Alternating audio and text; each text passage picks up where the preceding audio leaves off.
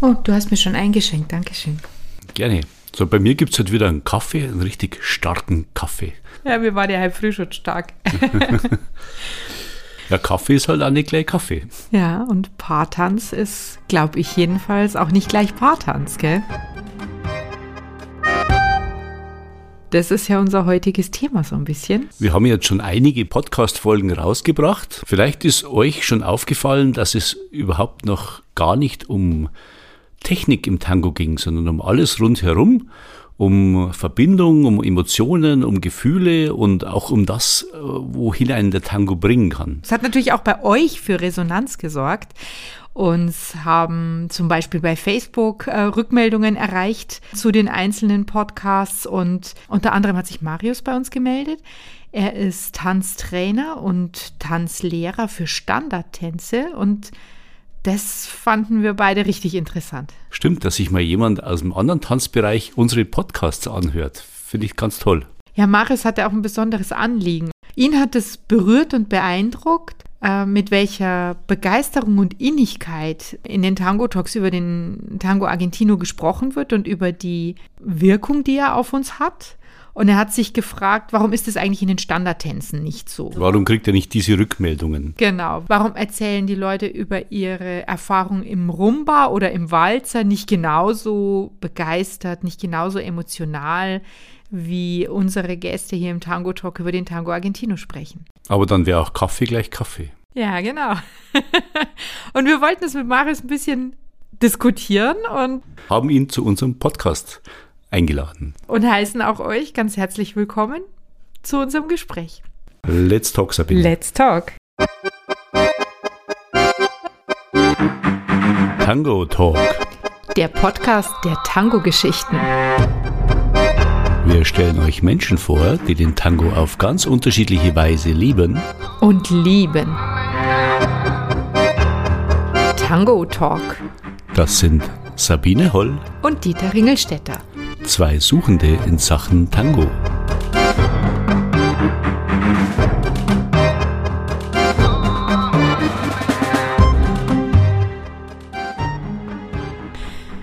Ja, erstmal Marius, hallo, herzlich willkommen bei Tango Talk.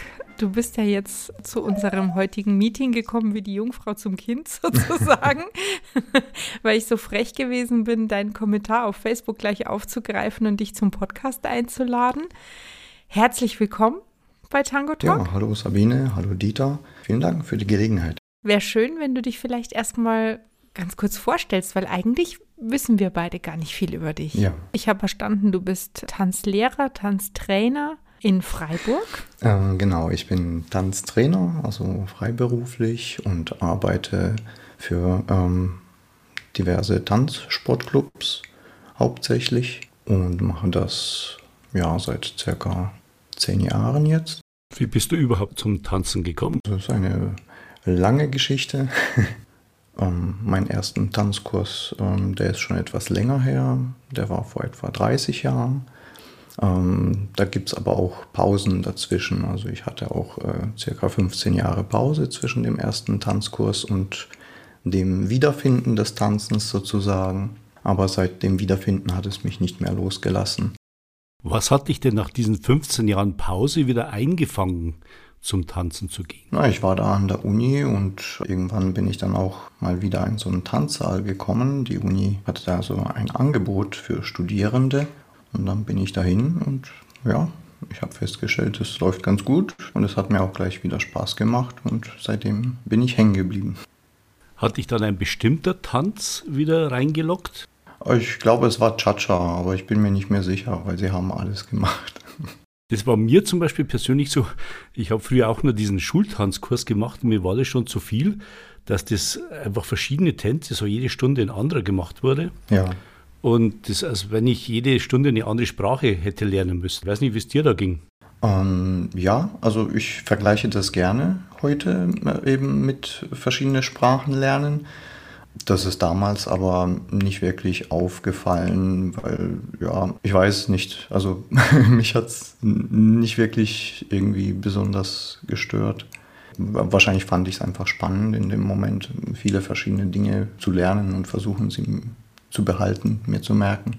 Wie ist dann die Leidenschaft so bei dir gewachsen, dass du gesagt hast, ich möchte es auch so gut können, dass ich es anderen vermitteln kann? Genau. Wie gesagt, bin ich ähm, zunächst in dem Studierendenkurs äh, eine Weile dabei geblieben und wurde dann in einer Salsa-Tanzschule mit, mit Salsa bekannt gemacht und habe danach dann relativ kurzfristig mit dem Tanzsport angefangen, beziehungsweise auf Wettbewerbe hin zu lernen. Und so hatte ich dann eben zwei parallele Schienen sozusagen. Also zum einen eben Standard und Latein im Tanzsport und dann eben noch die Salsa-Schiene parallel, die eben dann nichts mit Wettbewerb zu tun hatte. Wann kam dann das Unterrichten dazu oder wie, wie kam das Unterrichten zu dir? Das dauerte eine Weile. Ich denke, ich habe erst fünf oder sechs Jahre später angefangen, dann ähm, mit anderen Studierenden zusammen, habe ich dann mit denen Salsa zusammen gemacht, also quasi als Lehrer und sie als Schüler, aber wir waren einfach eine, eine Gruppe von Leuten, die zusammen so einen Studierenden Salsa-Kurs auf die Beine gestellt haben. Und inzwischen unterrichtest du in mehreren verschiedenen Tanzsportzentren. Also wie viele Klassen hast du oder in wie vielen Gruppen unterrichtest du? So aktuell habe ich vier Gruppen und zwei weitere sind sozusagen am Starten.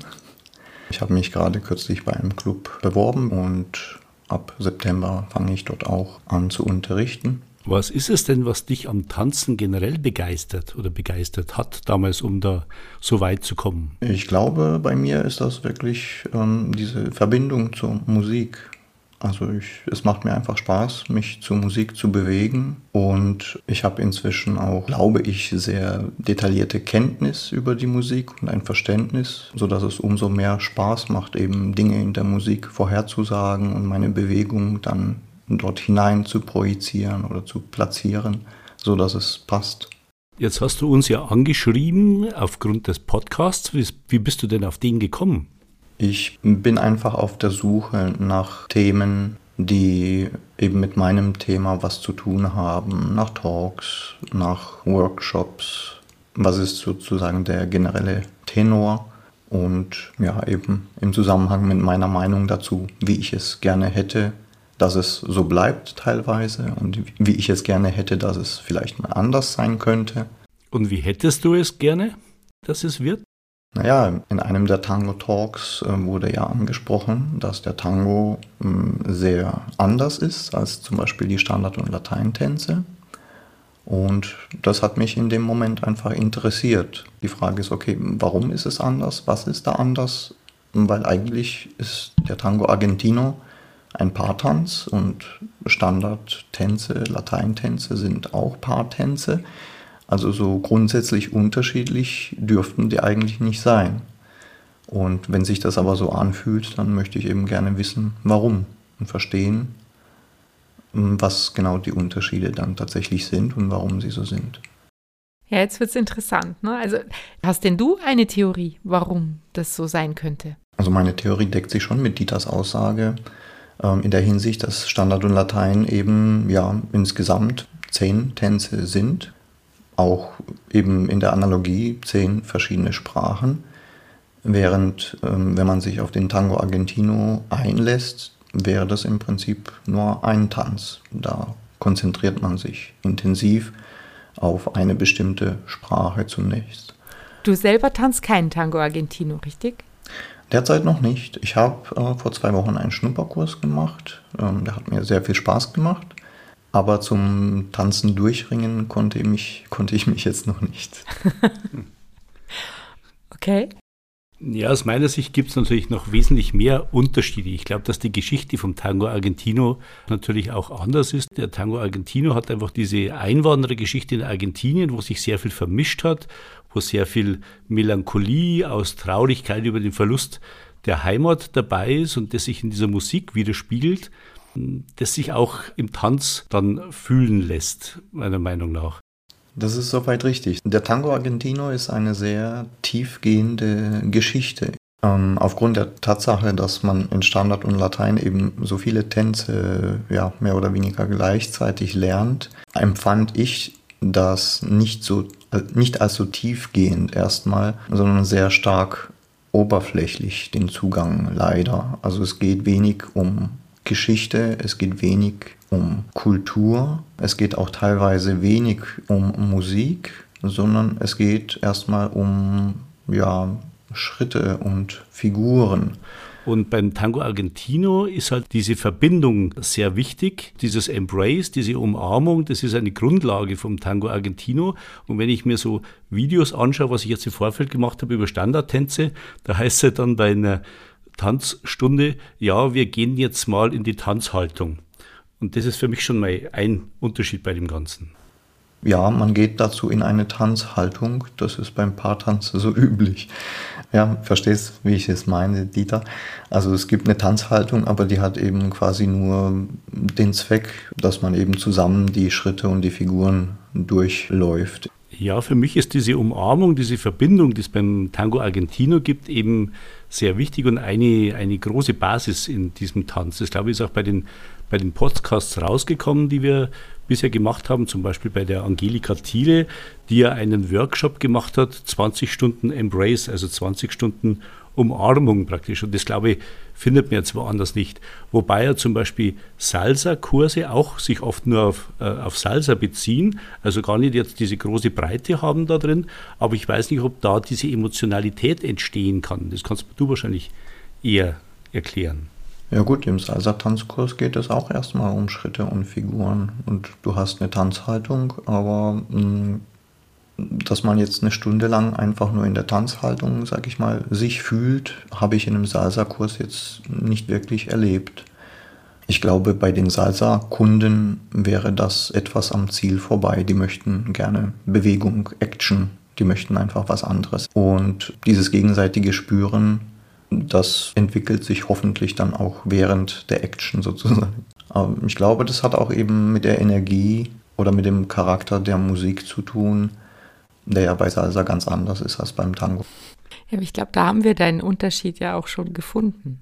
Weil gerade dieses Ankommen, diese Umarmung, also diese spezielle Form der Tanzhaltung, um es mit deinen äh, Worten zu sagen, einfach mehr ist, als sich mit einem anderen Menschen zur Musik zu bewegen. Also da wird einfach mehr ausgetauscht als eine Form der Führung oder eine Form des Folgens. Da kommen einfach noch viel mehr Emotionen, Achtsamkeit, Austausch von Energie auch dazu, als man es vielleicht wahrnehmen kann. Ich will ja gar nicht sagen, dass vielleicht im Salsa keine Energie ausgetauscht würde, aber dass die Wahrnehmung da wahrscheinlich auch woanders ist, ne? wie du vorher sagtest, mehr Temperament, mehr irgendwie eine, eine fröhliche, ausgelassene Musik, mehr das Gefühl, jetzt will ich mich in der Hauptsache bewegen und nicht unbedingt eine halbe Stunde lang den Partner vor allen Dingen spüren und mich auf den konzentrieren so stark.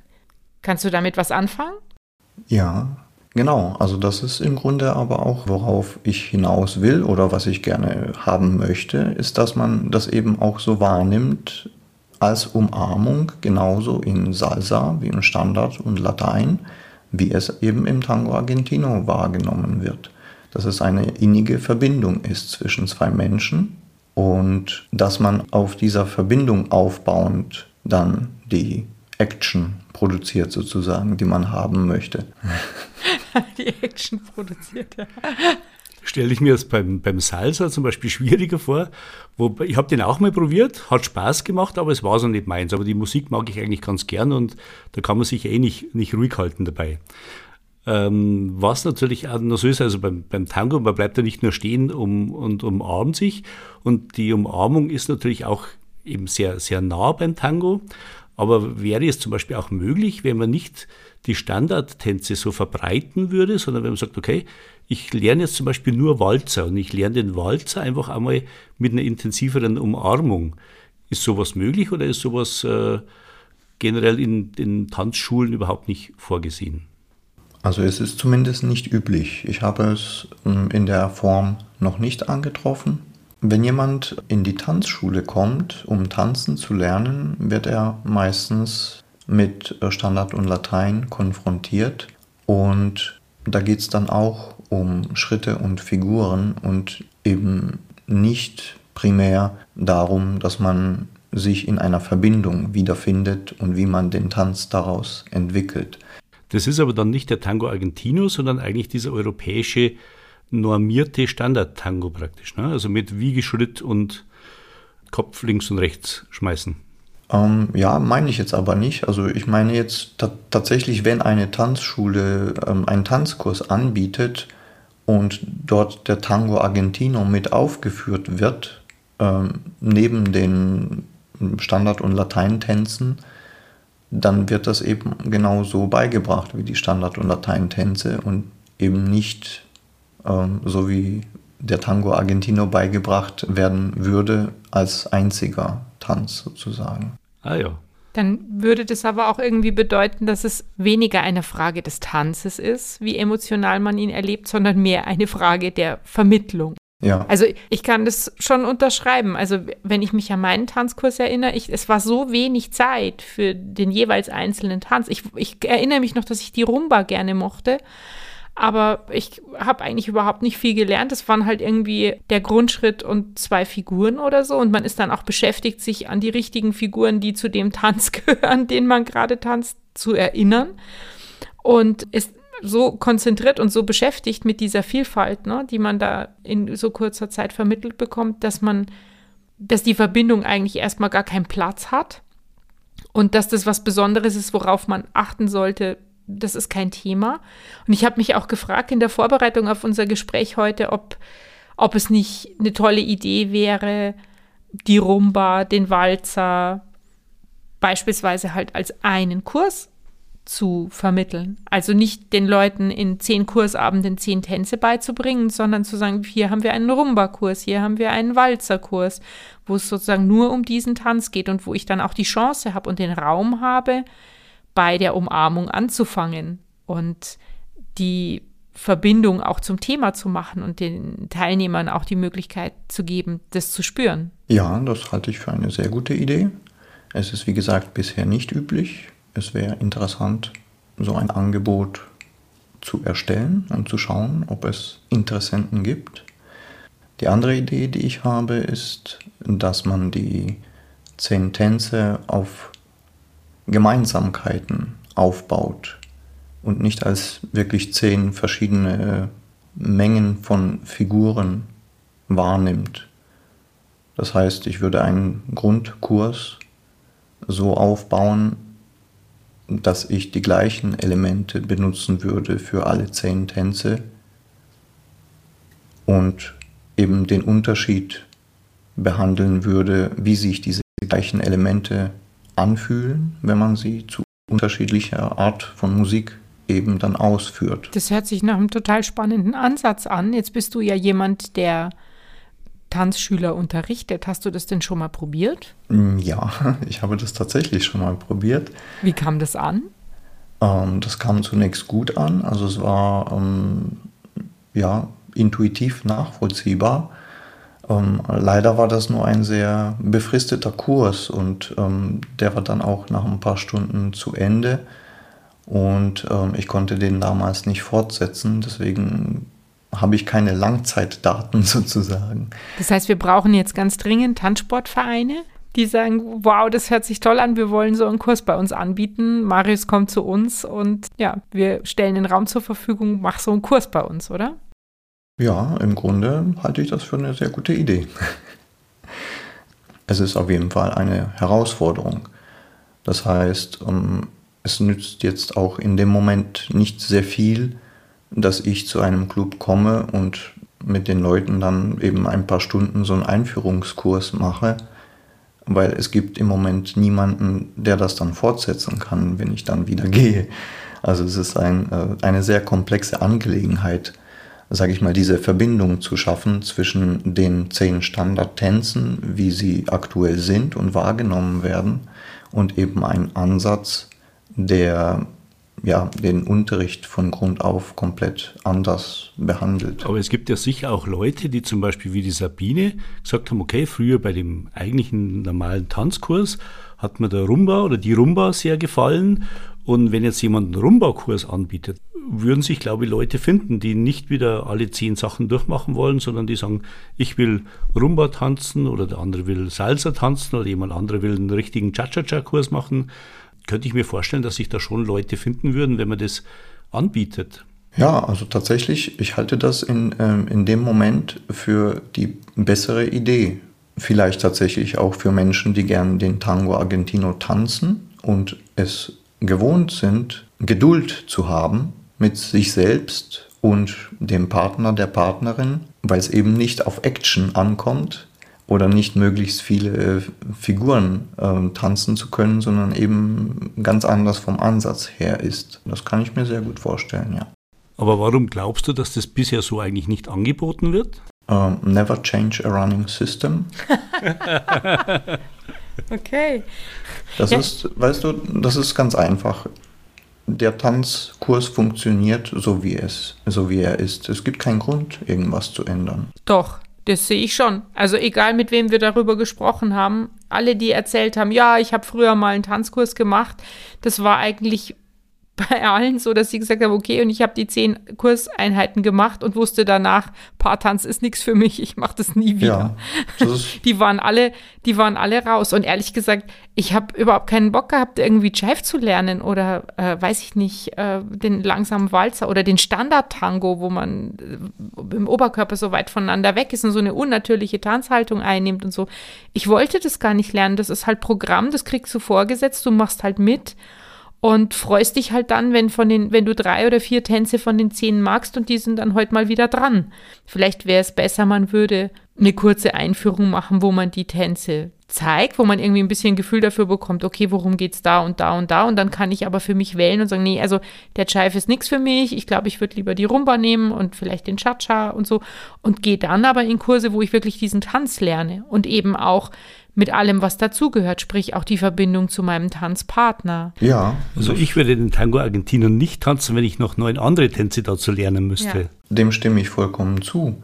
Und ich kann es aber auch nachvollziehen, dass ihr aus einer Sicht sprecht, die den Tango Argentino kennengelernt hat, als etwas, was eben tatsächlich vollkommen anders aufgesetzt ist. Aus der Sicht derjenigen aber, die diese Alternative nicht kennen, gibt es nur Standard und Latein, so wie es unterrichtet wird. Und auch aus der Sicht der Tanzlehrenden funktioniert diese Art so, wie sie ist, weil es Menschen gibt, die das so lernen wollen. Aber Kutschenfahren hat früher auch funktioniert und trotzdem gibt es jetzt Autos. Das ist richtig, ja. Und wenn man, wenn man sich ein bisschen mit Marketing beschäftigt, dann wird einem ja immer geraten, ne? wenn man ein, ein Geschäft eröffnet, dann soll man doch möglichst ein Produkt anbieten, was sich von den Mitbewerbern unterscheidet. Das heißt, es könnte ja vielleicht ein Differenzierungsmerkmal für eine junge, neue, moderne Tanzschule sein, zu sagen, wir gehen einen anderen Weg, wir haben ein anderes Konzept. Hast du von sowas schon mal gehört? Ja, also zunächst einmal, ich, ähm, ich möchte natürlich nicht böse sein auf alle Standard- und Lateintanzlehrer, äh, weil die, die Unterrichtswelt ist ja auch im Wandel. Also natürlich überlegen sich Tanzschulen, wie sie andere Zielgruppen ansprechen, wie sie ihren Unterricht gestalten, ähm, weil natürlich haben sie auch Verluste. Also sie haben ja auch Kunden, die eines Tages nicht mehr kommen und ähm, man möchte natürlich niemanden verlieren. Also grundsätzlich halte ich es jedoch für riskant, das Thema Standard und Latein ganz anders aufzusetzen, als es üblich ist. Der Mensch möchte gerne so tanzen können, wie der Nachbar das kann. Und wenn man da etwas anderes lernt oder es anders lernt, dann ja, hat man auch das Gefühl, dass man eben nicht das lernt, weil es alle anderen schon immer so gelernt haben, sondern man ist irgendwo anders. Und das muss man ganz deutlich in dem Moment wissen. Also ich glaube, da muss man auch wirklich, wenn man diesen Unterricht anbietet, sich dann auch sehr deutlich abgrenzen von dem, was als Standard und Latein wahrgenommen wird. Und ähm, ehrlich gesagt weiß ich noch nicht genau, wie ich das selber machen würde. Ich, ich glaube, da ist schon mal so ein grundsätzlicher Unterschied zum Tango Argentino. Also ich will jetzt nicht so tanzen, wie mein Nachbar tanzt, sondern ich will meinen Tango Argentino tanzen. Also ich war auch bei verschiedenen Tango-Lehrern und habe da hm, Unterricht genossen oder auch nicht. Und ähm, man entwickelt so seinen eigenen Stil und dadurch, dass Tango Argentino so ein individueller Tanz ist, dass ich ja äh, auch auf das gleiche Lied mit der gleichen Partnerin den Tanz beim nächsten Mal anders tanzen würde, äh, glaube ich, unterscheidet sich das ein bisschen von diesen Standardtänzen, die ja immer so die gleichen Schritte haben und den gleichen Rhythmus. Und beim Tango Argentino kann ich ja zwischen Rhythmus und Melodie sehr stark wechseln auch und kann das für mich zusammenbauen, muss es auch auf der Tanzfläche, äh, wie ich, wie ich möchte und oder wie das auch zusammenpasst in dem Moment. Und da glaube ich unterscheidet sich es einfach mal, dass ich eben nicht so tanzen will wie mein wie mein Nachbar, sondern das einfach meinen Tango tanzen will. Ist ja auch tatsächlich so, dass sich auch die die Tanzlehrer in ihrer Vermittlung im Tango Argentino teilweise sehr stark unterscheiden. Wir haben also tatsächlich schon Kurse besucht oder äh, ja, Classes, wo irgendwelche Details einmal so erklärt wurden und von jemand anderem an anderer Stelle dann wieder ganz anders, wo man sich denkt, so, okay, so habe ich das noch gar nicht gehört. Ich probiere das jetzt mal aus. Und man muss dann eben auch für sich so das Richtige rausfinden, weil es eben nicht standardisiert ist. Es ist halt einfach kein Standardtanz. Da ist diese Variabilität und diese Freiheit quasi mit eingepreist, was man vielleicht dann halt bei einer Rumba sich nicht gestatten darf. Ne? Genau, und diese Wahrnehmung, dass das problematisch ist, das ist auch etwas, was ich gerne geändert haben möchte. Wie der Name Standard schon andeutet, ist das Standardtanzen und auch das lateinamerikanische Tanzen auf eine gewisse Art und Weise standardisiert es ist aber eine Fehlinterpretation, dass es da keine ja, künstlerische Freiheit gibt. Weil ihr sprecht ja mit einem Tänzerbewusstsein, aus einem Tänzerbewusstsein heraus. Ihr geht auf die Fläche, weil ihr gerne kreativ sein möchtet und ihr möchtet den Moment erschaffen.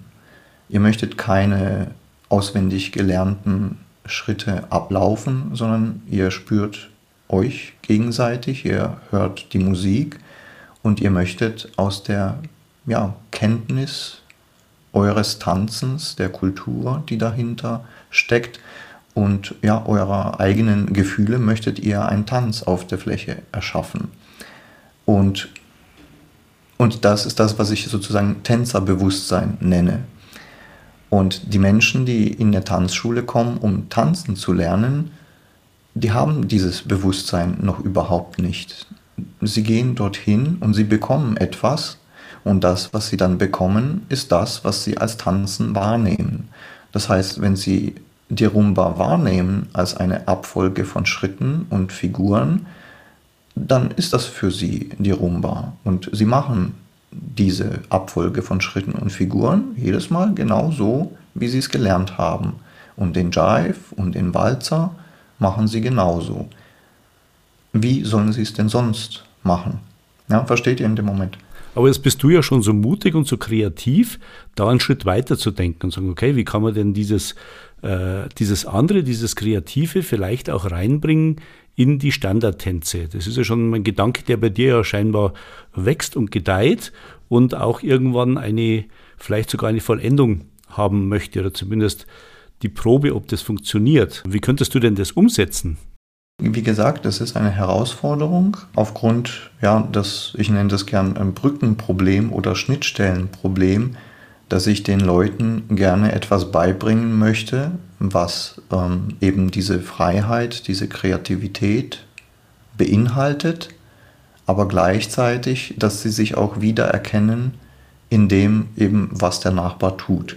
Ich arbeite an einem Unterrichtskonzept und habe auch ähm, verschiedene ja, Übungen erstellt, die eben darauf hinführen, dass man bestimmte Grundelemente nimmt, die es in der Rumba jetzt, so wie sie allgemein unterrichtet wird, gibt, aber dass man eben die flexibel zusammensetzt. Ich meine jetzt nicht Figuren aneinander äh, also aneinander ketten in einer flexiblen Art und Weise, das gibt es ja schon. Das ist nichts Neues. Also äh, Tanzschulen sind äh, schon weitgehend davon abgekommen, äh, komplette Abfolgen von Figuren zu unterrichten, die einfach statisch sind und ähm, wenn sie einmal zu Ende sind, nochmal wiederholt werden. Also die Menschen werden schon daraufhin trainiert, flexibel Figuren aneinander hängen zu können. Ich nehme jedoch ähm, die Figuren auseinander. Also ich betrachte, worauf bestehen, worauf bestehen die Figuren eigentlich? Was sind die ja, tiefer liegenden, grundlegenden Elemente? Das hört sich für mich jetzt interessant an, sowas neu zusammenzubauen zum Beispiel. Da würde ich vielleicht auch hingehen und sagen, Mensch, das, das würde ich gern machen. Und so ein Angebot, glaube ich, dass das schon irgendwie einfach eine moderne neue Sache ist. Ich weiß nicht, ob es auch Tanzschulen gibt, die das schon so machen. Vielleicht melden sich ja welche bei uns nach dem Podcast. Aber ich finde es einen interessanten Ansatz. Vielleicht können wir ja miteinander was anstoßen. Ja, also ich bin gerne auf der Suche eben nach Tanzlehrern, die Ideen haben. Ja, du, du hast ja schon Ideen. ja, schon, aber solange ich die nur alleine habe, nützt mir das nicht viel. Ich muss mich ja austauschen können. Ja, also ich vor allem ich probiere ja auch viele Dinge aus und äh, wenn jemand anderer diese Dinge auch schon ausprobiert hat, dann können wir uns darüber austauschen, was funktioniert, was nicht so gut funktioniert oder wie man es äh, sozusagen ähm, von der Reihenfolge her aufsetzen sollte, damit es funktioniert. Einfach solche Erfahrungsberichte. Also wenn wir jetzt versuchen, ein Fazit zu ziehen aus unserem Gespräch, was der Unterschied ist, dann haben wir uns ja darauf geeinigt, dass jede Tanzhaltung eine Umarmung ist oder jede Umarmung eine Tanzhaltung sein darf. Wobei ich mich freuen würde, wenn wir uns darauf einigen könnten, dass die im Tango Argentino wahrscheinlich schon an Intensität nicht so leicht zu überbieten ist. Dass der Tango Argentino sehr viel Freiheit bietet und auch Flexibilität voraussetzt, die nicht so leicht äh, adaptiert werden könnte in den, in den Standard- und Lateintänzen, weil es dort doch einfach auch standardisiert dazugeht. Aber dass du jemand bist, der sich wünscht, dass diese Starrheit aufgelöst wird und die Tanzenden, die du unterrichtest, die in deinen Gruppen sind, auch lernen, sich sozusagen von der Improvisation und auch von der Verbindung zum Partner her mehr dem anzunähern, was wir vielleicht im Tango Argentino besonders stark ausgeprägt haben. Habe ich das so gut zusammengefasst? Kann, wenn wir das alle drei unterschreiben können, dann bin ich ganz happy, dass unser Talk heute zumindest auf einen gemeinsamen Nenner geführt hat, auch wenn wir von ganz unterschiedlichen Enden der Skala hier aufeinander zugegangen sind. Ja, danke Sabine, danke Dieter. Sabine, das war eine großartige Zusammenfassung. Ich kann das sofort unterschreiben. Ich freue mich auf einen weiteren Austausch der Ideen. Also ich für mich fand es auch sehr interessant, mit dir zu sprechen. Es freut mich, dass jemand unseren Podcast hört, der eigentlich mit Tango Argentino bisher noch gar nicht sehr in Verbindung steht, aber vielleicht das noch machen wird, würde uns auch freuen. Es würde mich aber auch freuen, von dir zu hören, wie du deine Ideen umsetzt. Ja, gerne. Vielen Dank. Dann alles Gute und danke für deine Zeit und fürs Gespräch, Marius. Von mir auch. Danke für eure Einladung. Das war Tango Talk, der Podcast der Tango-Geschichten von Sabine Holl und Dieter Ringestetter. Wenn ihr mehr von uns hören wollt, abonniert uns. Und besucht uns auf Facebook oder unter www.tango-talk.de.